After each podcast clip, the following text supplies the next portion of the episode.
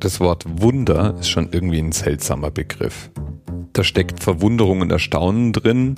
Es geht darum sicherlich, dass wir etwas Unerwartetes erlebt haben und damit auch um etwas sehr Privates und Persönliches. Denn etwas, das ich als unerwartet und verwunderlich empfinde, muss ja nicht unbedingt auch bei jedem anderen Verwunderung auslösen. Früher jedenfalls war Wunder nicht notwendigerweise gleichbedeutend mit übernatürlich, wie das heute der Fall ist. Es hat ja schon immer so einen Beigeschmack, wenn jemand von einem Wunder spricht. Da denkt man als moderner, aufgeklärter Mensch oft auch an Wahrnehmungstäuschungen oder fragt sich, ob nicht der ein oder andere esoterische Gedanke mit im Spiel ist. Das war aber früher nicht so.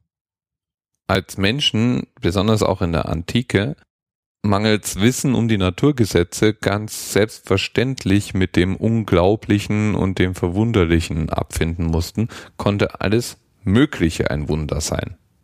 Jemand, der auf jeden Fall eine ganze Menge Wunder produziert haben soll, ist, wer soll es anders sein? Jesus.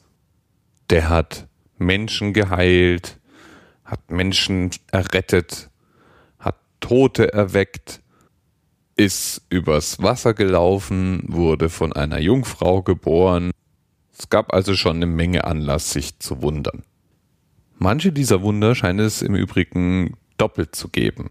Und der Anlass für die heutige Episode ist ein solches Wunder.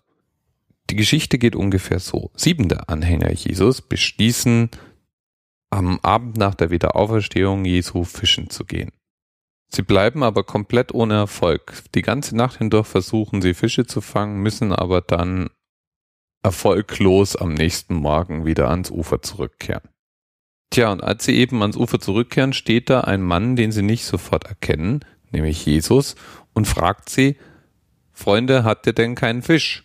Und als die dann antworten, nein, fordert er sie auf, das Netz nochmal zur rechten Seite des Bootes auszuwerfen und er sagt ihnen, sie werden dann sicher Fische fangen und äh, einen Fang einholen. Bis dahin haben die Jünger Jesus noch nicht erkannt, werfen aber trotzdem mal ihr Netz aus und können es kaum wieder einholen und es sind dann 153 große Fische in dem Netz.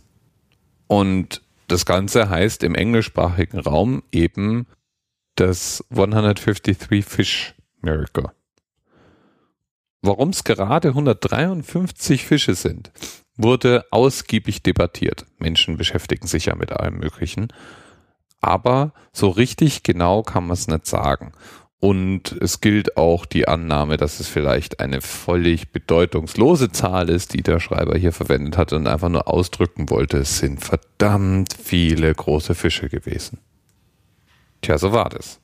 Es ist ja auch nicht die einzige Speisung von Jesus, die in der Bibel überliefert wurde ähm, und auch nicht die einzige Speisung mit Fisch. Es gibt also mehrere Gelegenheiten, bei denen plötzlich viel Fisch auftauchte, um Menschen satt zu machen. Und so richtig übernatürlich fühlt sich das ja auch nicht an. Bis bald. Thema Rest 10, 9, 8, the experience of 47 individual medical officers. Was hier über die Geheimzahl der Illuminaten steht. Und die 23. Und die 5. Wieso die 5? Die 5 ist die Quersumme von der 23.